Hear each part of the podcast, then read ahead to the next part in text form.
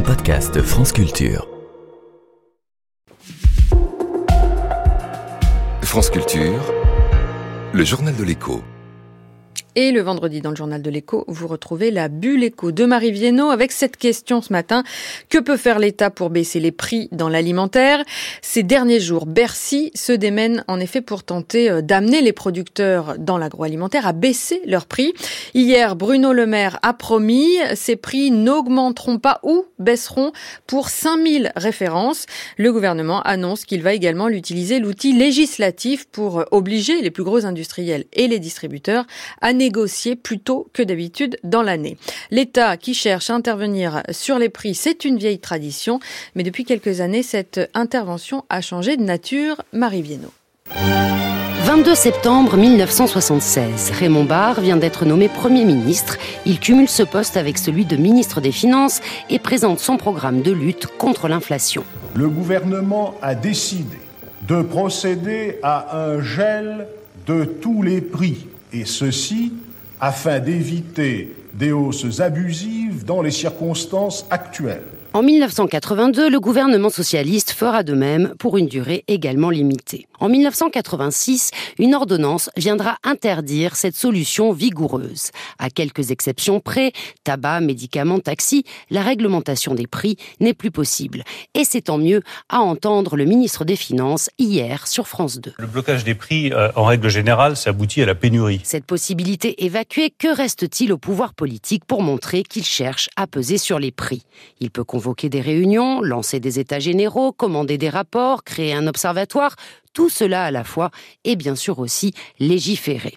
C'est l'arme ultime, celle que Bruno Le Maire a finalement décidé de dégainer pour contraindre distributeurs et industriels, non pas sur les prix, mais sur les négociations sur les prix. Ils vont s'engager dès maintenant dans les négociations tarifaires avec les distributeurs. Et nous adopterons un texte de loi qui gravera dans le marbre l'anticipation de ces négociations commerciales. Depuis 2008, la loi donne le 1er mars comme date butoir pour que les grandes surfaces et les fournisseurs fixent par contrat les tarifs de chaque produit. Un projet de loi va donc avancer la date de quelques semaines, mais uniquement pour les plus gros industriels de l'agroalimentaire.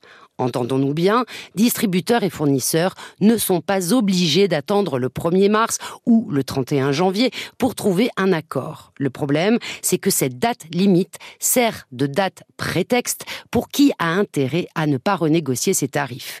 Les distributeurs quand l'inflation s'envole, les industriels quand elle reflue. Impuissant sur les prix, sauf à changer les taux de TVA, le pouvoir politique s'acharne depuis 30 ans sur le code du commerce pour définir ce que doit être une bonne relation commerciale.